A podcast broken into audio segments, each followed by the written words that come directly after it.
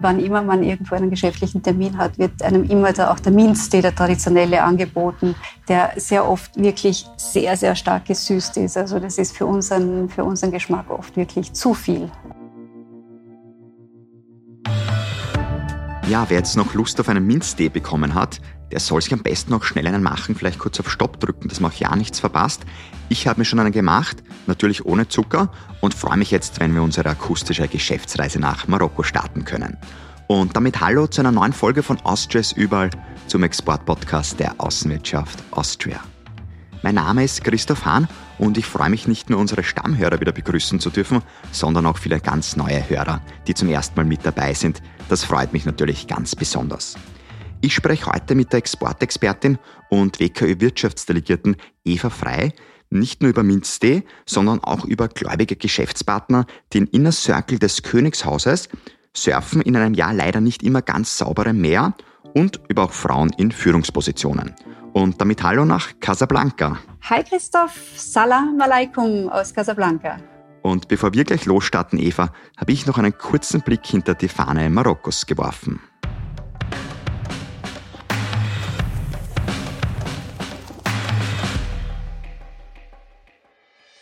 Kaltes Land unter heißer Sonne, so heißt es gerne in Marokko. Doch wenn die Sonne am Abend verschwindet, dann kann es auch schon mal empfindlich kühl werden auch vielleicht den österreichischen Zuchtrindern, denn das beliebte Fleckvieh grast sehr gerne auf Marokkos Weiden. Apropos Gras, Cannabis wird in Marokko auf 250.000 Hektar Land angebaut. Und damit wird gleich mal drei Viertel des europäischen Markts bedient. Ob Daniel Craig alias James Bond davon probiert hat, ist zu bezweifeln, auch wenn der Film Spectre in Marokko teilweise gedreht wurde. Für alle, die sich aber jetzt doch mehr für Minz, Tee und Geschäftskultur interessieren und das ist auch gut so, die sollten nun dranbleiben, denn davon hat die Wirtschaftsdelegierte Eva Frei nun eine Menge für uns.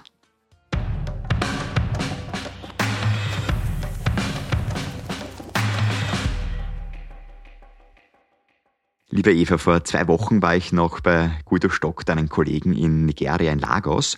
Und der hat mir schon gesagt, in Marokko wird uns ein ganz anderes Afrika erwarten. Wie sehen sich jetzt eigentlich die Marokkaner in Afrika? ja, das ist eine lustige Frage. Ähm, also wenn man mit Marokkanern spricht, dann äh, klingt sehr oft durch, dass sie sich eigentlich gar nicht so sehr als Afrikaner sehen. Äh, sie sehen sich sehr oft, also sie äh, betonen sehr oft, dass sie sich als Berber fühlen. Also die, die Berber betonen das sehr gerne, dass sie Berber sind. Äh, sprechen auch sehr oft noch die Berbersprache. Also das ist die Sprache der indigenen Bevölkerung hier seit Jahrtausenden. Äh, und darauf sind sie auch sehr stolz und das wird halt immer wieder auch betont im Gespräch. Sonst ist, ist Marokko auch sehr europaorientiert, allein durch die Nähe. Es sind ja nur 14 Kilometer über die Straße von Gibraltar. Ähm, aber auch natürlich durch die, durch die Geschichte waren die Einflüsse aus Europa immer sehr stark. Während des Protektorats von Frankreich, das äh, über 40 Jahre gedauert hat, ähm, aber auch von Spanien, Portugal gab es immer wieder sehr starke Einflüsse und das merkt man nach wie vor. Man merkt es auch in der Sprache, also im, im Derisha, dem, dem marokkanischen Arabisch. Ähm, da fließen immer wieder Wörter aus dem Französischen, Spanischen, Portugiesischen ein. Und oft, oft weiß ich gar nicht, was sprechen sie jetzt eigentlich für Sprache. Oft klingt es fast Französisch aber es ist der Rischer. Vielleicht, weil du die Sprache gerade angesprochen hast. Ich glaube, man muss eigentlich besser Französisch sprechen im Business-Alltag anstatt Englisch, oder? Ja, das ist richtig. Also äh, Französisch ist hier einfach die, die dominante Sprache im, im Alltag. Sehr viele Familien sprechen auch innerhalb der Familie Französisch. Ähm, Englisch ist natürlich auch jetzt bei den Jungen vor allem im Kommen, auch durchs Internet. Aber wenn man geschäftlich in Marokko aktiv sein möchte, wird man in, in den wenigsten Fällen drum herum kommen, dass man jemanden hat, der wirklich gut Französisch kann. Jetzt ist in Afrika Sicherheit natürlich auch immer ein Thema. Oft helfen da natürlich ortskundige Partner. Äh, wie sicher fühlst du dich aber jetzt eigentlich in Marokko, wenn du allein auf der Straße unterwegs bist? Also ich habe mich jetzt noch nie unsicher gefühlt. Es ist, es, also ich würde jetzt zum Beispiel nicht äh, in der Nacht alleine in manchen Vierteln von Casablanca spazieren gehen. Ähm, aber so im Alltag, wenn man sich äh, an gewisse Regeln hält, die, an die man sich auch jetzt in Europa in großen Städten hält, äh, ist, ist das Leben hier sehr sicher. Wenn ich äh, spazieren gehe am Wochenende, am Strand äh, zum Beispiel oder auch im Wald, da habe ich dann meine Hunde dabei und mit denen kann mir überhaupt nichts passieren. Die Bodyguards. Das, ganz, das sind meine Bodyguards, genau. Nein, das ist lustig, weil, weil viele Marokkaner haben, haben Angst vor Hunden, auch wenn sie noch so lieb sind oder noch so klein sind. Ähm, ja, und da wird man dann einfach wirklich in Ruhe gelassen. Keine Bedenken, aber man muss natürlich schon wissen, wo man sich auffällt sozusagen. Ja, ja, und auch, also jetzt nicht nur in der Stadt, sondern auch, wenn man jetzt äh, in den Bergen unterwegs ist, im, sei es im Atlasgebiet, aber auch im Rif, im Norden. Ähm, auch Marokkaner sind da in der Regel nicht alleine unterwegs, sondern wenn dann nur in der Gruppe oder auch mit Guides. Also das würde ich jetzt ähm, Touristen auf jeden Fall empfehlen, dass sie sich da vorab schlau machen und, und dann auch wirklich nicht allein einfach unterwegs sind. Das kann schon auch gefährlich sein, wie es ja auch vor zwei Jahren da einen einen, einen ja, sehr äh, tragischen Übergriff gegeben hat. Dass das ja nicht vorkommt sozusagen oder nicht mehr vorkommt. Genau. Ähm, ich möchte mit dir jetzt auch ein bisschen über diesen Business-Alltag sprechen. Jetzt ist Marokko islamisch geprägt, Islam ist auch die Staatsreligion. Nimmt das auch großen Einfluss auf das Wirtschaftsleben? Ähm, ich würde sagen, bis auf wenige Ausnahmen nein. Es ist zum Beispiel jetzt die Arbeitswoche in Marokko ist Montag bis Freitag, so wie auch in Europa. Äh, der Freitagnachmittag hingegen, der ist hier, man kann sagen, heilig, weil da geht man in die Moschee zum Gebet und dann zum Couscous-Essen, zum traditionellen. Also da, da merkt man schon einen Einfluss. Natürlich während des Ramadan ist, ist hier die, sind, also ist, die, ist das Geschäftsleben einfach eingeschränkt, wie überall im arabischen Raum. Wie wird auch mit dem Thema Alkohol umgegangen? Ich sage mal, bei uns in Österreich ja, trinkt man vielleicht gerne mal mit Geschäftspartner sogar dann ein Achtel oder ein Bier. Wie offen ist man da? Ja, da gibt es auch hier sehr viele Geschäftspartner, die das sehr schätzen und die auch gerne mal ein Glas Wein äh, teilen und die sich auch zum Teil sehr gut auskennen mit Wein. Ähm, aber es gibt natürlich auch äh, Geschäftspartner, die, die äh, sehr gläubig sind oder aus anderen Gründen keinen Alkohol trinken, aber das ist dann auch kein Problem.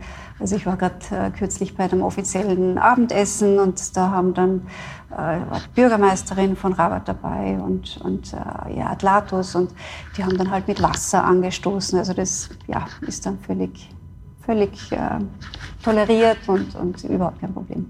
Und gesünder ist es auch noch. Das auch, ja.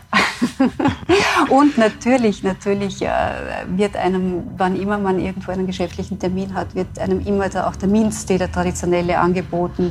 Und das gehört einfach hier dazu, dass man da dann auch eine Tasse Tee miteinander trinkt, der sehr oft wirklich sehr, sehr stark gesüßt ist. Also das ist für unseren, für unseren Geschmack oft wirklich zu viel an Zucker. Das, das ist dann das, der ungesunde Part. Wollte gerade sagen, dann eigentlich wieder ungesund. Aber in der kalten Jahreszeit ein Tee schadet natürlich auch nicht.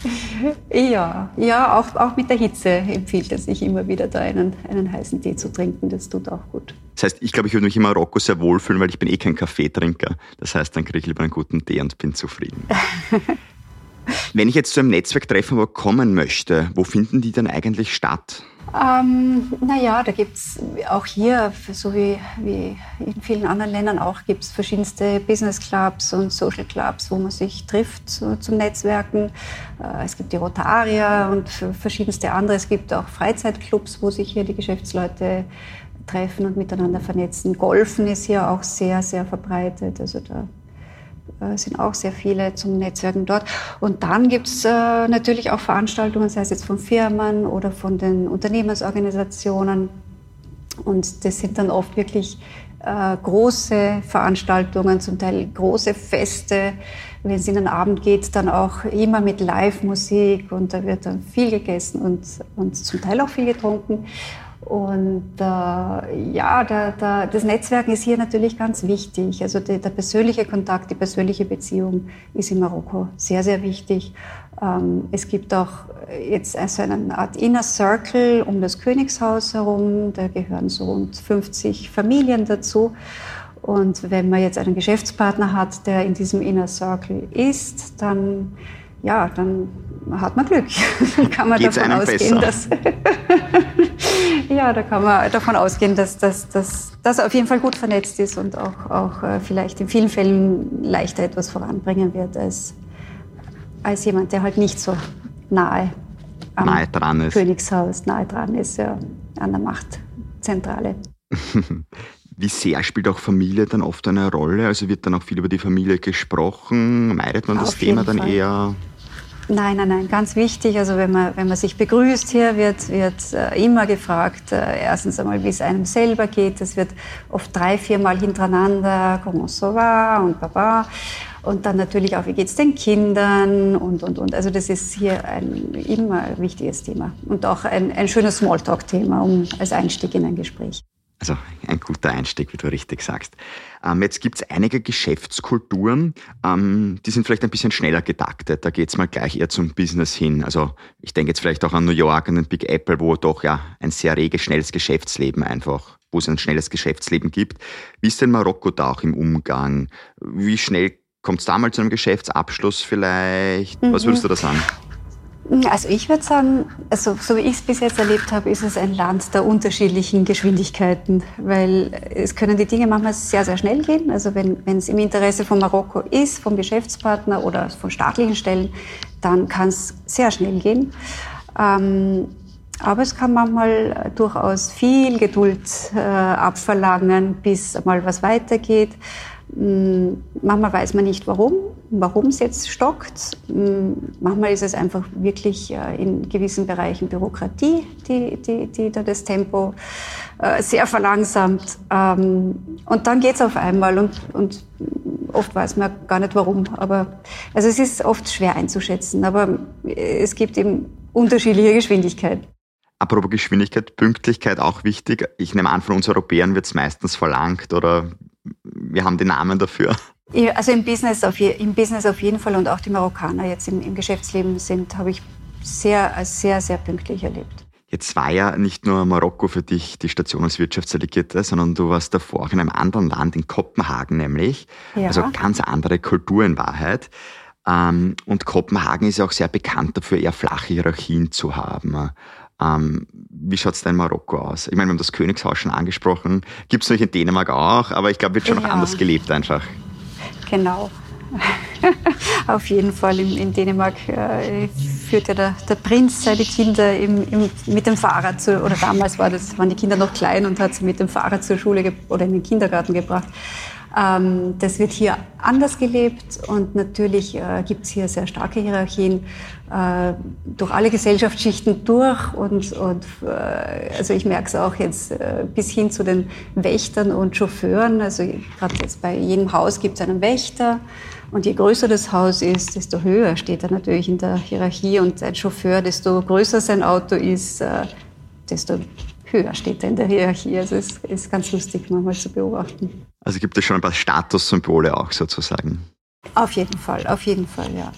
Jetzt in Kopenhagen, was sich, glaube ich, vielleicht auch etwas unterscheidet. Kopenhagen war immer so ein bisschen Vorreiter auch für Frauenführungspositionen, wie ich finde. Und jetzt bist du natürlich selber auch eine berufstätige Mutter. Ähm, wie lebt sich denn da auch in Marokko damit? Also einerseits diese Frauen in Führungspositionen und andererseits aber auch als Mutter in Marokko und doch wirtschaftlich tätig zu sein. Ja, also es ist, es ist äh, vielleicht durchaus überraschend, aber es gibt in Marokko wirklich sehr, sehr viele Frauen in Führungspositionen. Es ist zum Beispiel in der neuen Regierung, äh, die wir seit den letzten Wahlen haben, sind sechs von den 25 Regierungsmitgliedern äh, Frauen und auch die Bürgermeisterinnen äh, von den drei größten Städten, von Rabat, Casablanca, Marrakesch, sind drei wirkliche Powerfrauen, kann man sagen. Und auch jetzt in Unternehmen, äh, ich, ich treffe immer wieder Frauen in wirklich Top-Positionen, auch in, der, in den öffentlichen Stellen. Und es gibt auch wirklich Top-Unternehmerinnen. Auch die Frau vom äh, Ministerpräsident ist eine, eine sehr erfolgreiche Unternehmerin als Mutter, also da gibt es in Marokko ein, ein großes Stadt-Land-Gefälle. Also in, in, den Städten ist es äh, sehr verbreitet, dass die Mütter auch berufstätig sind. Gibt es auch die, die Kinderbetreuungseinrichtungen. Ähm, ja, und das ist gesellschaftlich auch äh, völlig anerkannt. Am Land hingegen schaut es anders aus. Also da überwiegt schon noch sehr stark das Traditionelle ähm, Rollenbild der Frau. Da wird früh, sehr jung zum Teil geheiratet und die Aufgabe der Frau ist dann einfach für, für Mann und Kinder und Haushalt da zu sein. Es gibt ja noch Aufholbedarf sozusagen am Land in Marokko. Da, ja, das, das, das wird sicher noch länger dauern. bis es da soweit ist. Ja. Ich möchte jetzt mit dir ein bisschen den Schwenk auch zum Markt machen und auch ein bisschen einen Blick auf den marokkanischen Markt werfen. Wir haben es schon am Anfang besprochen, Marokko ist sehr nah an Europa dran. Mhm, ähm, wie ja. sehr ist man eigentlich auch so ein bisschen dieser Import-Export-Vermittler zwischen Europa und Afrika? Also wie sehr geht es über Marokko nach Afrika für viele europäische ja, Unternehmen und vor allem für österreichische Unternehmen? Ja, also da bietet sich Marokko äh, sehr an als, als praktisch als Brückenkopf äh, für europäische Unternehmen, die nach Afrika wollen. Ähm, es werden sehr viele Voraussetzungen dafür geschaffen, also sei es jetzt was die Transportwege anbelangt, die, die Häfen äh, sind darauf ausgelegt, wirklich auch äh, die, die, die, den Transport äh, problemlos nach Restafrika bewerkstelligen zu können.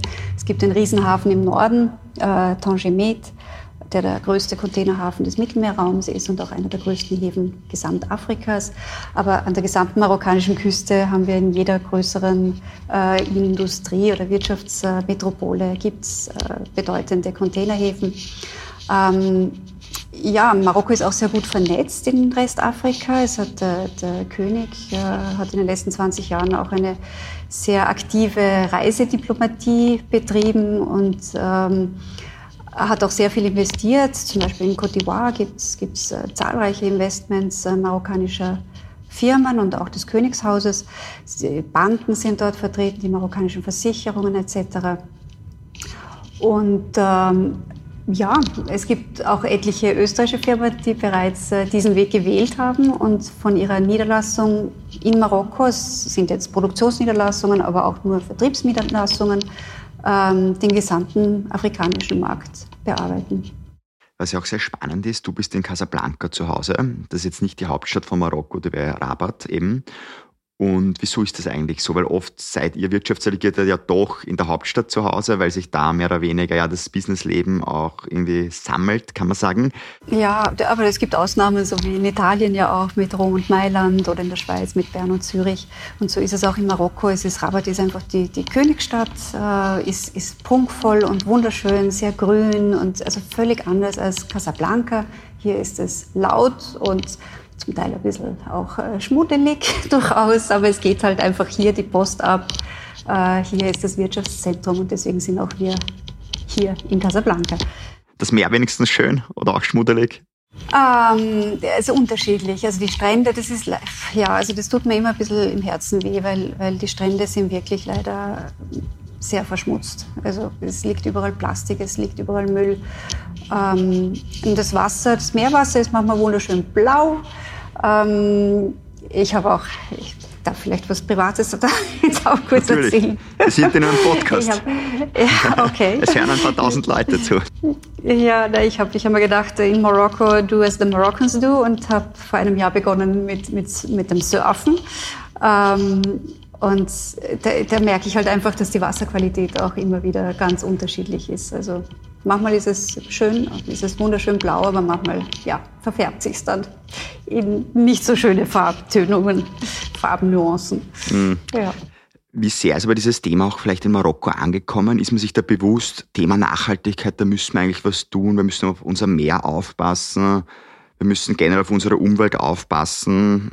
Ja, also sagen wir es so, es, es gibt äh, große Anstrengungen jetzt, äh, es, äh, gerade was jetzt zum Beispiel die erneuerbare Energie anbelangt. Da ist Marokko sehr, sehr gut unterwegs und ist sicher wegweisend für, für Gesamtafrika mit jetzt schon einem Anteil von 42 Prozent erneuerbarer Energie und dieser Anteil soll äh, in den nächsten zehn Jahren, also bis 2030, ursprünglich auf 52, jetzt wurde das erhöht auf 62 Prozent, also da ist man wirklich sehr ambitioniert.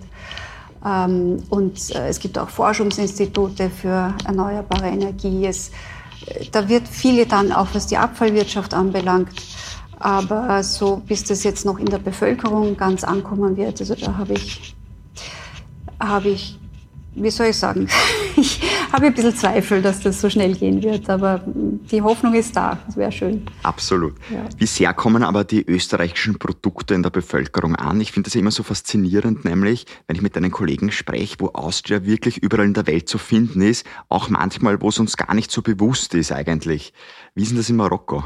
Ja, genau, so ist es. Es ist den Marokkanern auch nicht bewusst, dass das bekannteste Produkt hier aus Österreich kommt. Und es ist natürlich hier wie in vielen anderen Ländern Red Bull, ähm, bekannteste österreichische Marke, aber wird halt nicht mit Österreich verbunden. Ähm, sonst ist noch äh, sehr bekannt sind Motorräder, die werden gerne benutzt jetzt im Atlasgebiet, also in den Bergen und in der Wüste für Offroad-Fahrten. Also jeder, jeder Motorsport-Liebhaber hier kennt KTM.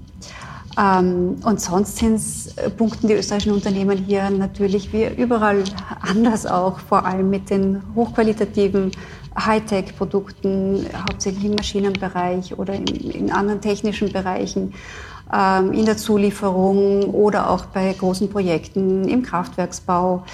Ähm, und es gibt natürlich auch in Marokko österreichische Seilbahnen, das heißt jetzt in den zwei Skigebieten äh, im Atlas, aber auch in Agadir wird zurzeit eine neue Seilbahn gebaut von einem österreichischen Unternehmen. Also sind schon stark vertreten, wir Österreicher. Ja, ja, aber natürlich gibt es noch sehr, sehr viel Potenzial und, und, und also es ist wirklich ein Markt, der für sehr viele österreichische Firmen viel bietet und auch, wie gesagt, eben auch ein guter Brückenkopf, ein, ein, ein guter Ausgangspunkt für die weitere Marktbearbeitung in Restafrika, in Westafrika, aber auch in Restafrika sein kann. Weil du Potenzial gerade angesprochen hast, was sind denn so Marktbereiche, wo du glaubst, da wird sich einiges tun? Also im Energiebereich, ähm, erneuerbare Energie ist, ist ein ganz großes Thema im Moment. Anderer Industriebereich, der ganz, ganz wichtig ist, ist die Automobilindustrie. Ähm, Marokko hat ja die Automobilindustrie in den letzten 20 Jahren äh, wirklich in einer bewundernswerten Weise ausgebaut, ist jetzt der größte Automobilproduzent Afrikas mit über 700.000 Fahrzeugen an Jahreskapazität, Produktionskapazität. Ähm, also da gibt es sicher für viele österreichische Firmen Möglichkeiten der Zulieferung. Würde auch für viele Firmen Sinn machen, auch herzukommen mit einer Produktion. Ähm, ja, und sonst ähm, gibt es im Infrastrukturbereich, sei es jetzt eben auch wieder Energie, aber auch in der Verkehrsinfrastruktur, Bahn, ähm, in der Landwirtschaft, Lebensmittelverarbeitung, also überall dorthin äh, haben, wir, haben wir sicher sehr gute Möglichkeiten. Also Chancen gibt es genug sozusagen. Auf jeden Fall. Ja, um die Zukunft geht es ja auch dann am Africa Day der Außenwirtschaft Austria. Und jetzt nehme ich meinen Schummelzettel kurz zur Hand. Der findet nämlich am 22. und am 23. November statt. Und da kann man ja mit dir auch Gespräche buchen. Und du bist auch auf einem Panel zu sehen. Ja, also die Gespräche mit mir kann man ähm, äh, online buchen und sie finden auch virtuell statt. Also ich bin, ich bin zugeschaltet von hier aus. Und das Panel wird sein zum Thema Industriezulieferung und Infrastruktur. Und da gibt's äh, sicher dann viele Erfahrungstipps von, von bereits aktiven Unternehmen in Afrika, aber auch äh, Tipps zur Finanzierung, das immer ein, eines der wichtigsten Themen ist. Also, wenn man Geld braucht, sozusagen, gibst du Tipps, wie man es bekommt. Ja, nicht ich, sondern die Experten, die ich eingeladen habe als Panelsprecher. Auf jeden Fall sehr spannend und sehr zu empfehlen. Jeder, der Interesse hat, glaube ich, am besten sich noch schnell anmelden. Es gibt noch Plätze und einfach dann dabei sein und mit dir in den Kontakt treten. Ja, beim Podcast geht's dann in zwei Wochen wieder weiter. Ich werde Afrika verlassen und es geht nach Mexiko. Warst du schon mal in Mexiko? Na, leider noch nicht. Das steht noch auf meiner Liste. Okay, ich auch noch nicht. Und ich hoffe, ich bin dann nach dem Podcast etwas schlau und ich möchte vielleicht dann noch mehr nach Mexiko. Würde mich freuen, wenn wir uns in zwei Wochen dann wieder hören würden. Und sage jetzt dir mal vielen Dank für das Gespräch und ja, die spannenden Informationen über Marokko. Ja, sehr gerne und dann bis in zwei Wochen. Alles Gute und danke dir. Ja, das war es jetzt mit unserer Marokko-Folge.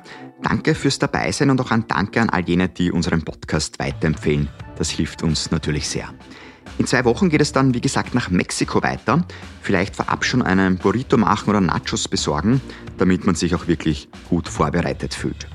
Wenn Sie nicht so lange warten wollen, wir haben jetzt schon 18 verschiedene Länder bereist und das Schöne ist, die Geschäftskultur, die ändert sich ja nicht von heute auf morgen, im Gegensatz zu vielen anderen Dingen in der heutigen Zeit. Also Sie können jederzeit eine Folge auch nachhören. Bleiben Sie jedenfalls gesund und fit. Alles Gute, mein Name ist Christoph Hahn. Bis zur nächsten Folge und nicht vergessen, Austria ist überall.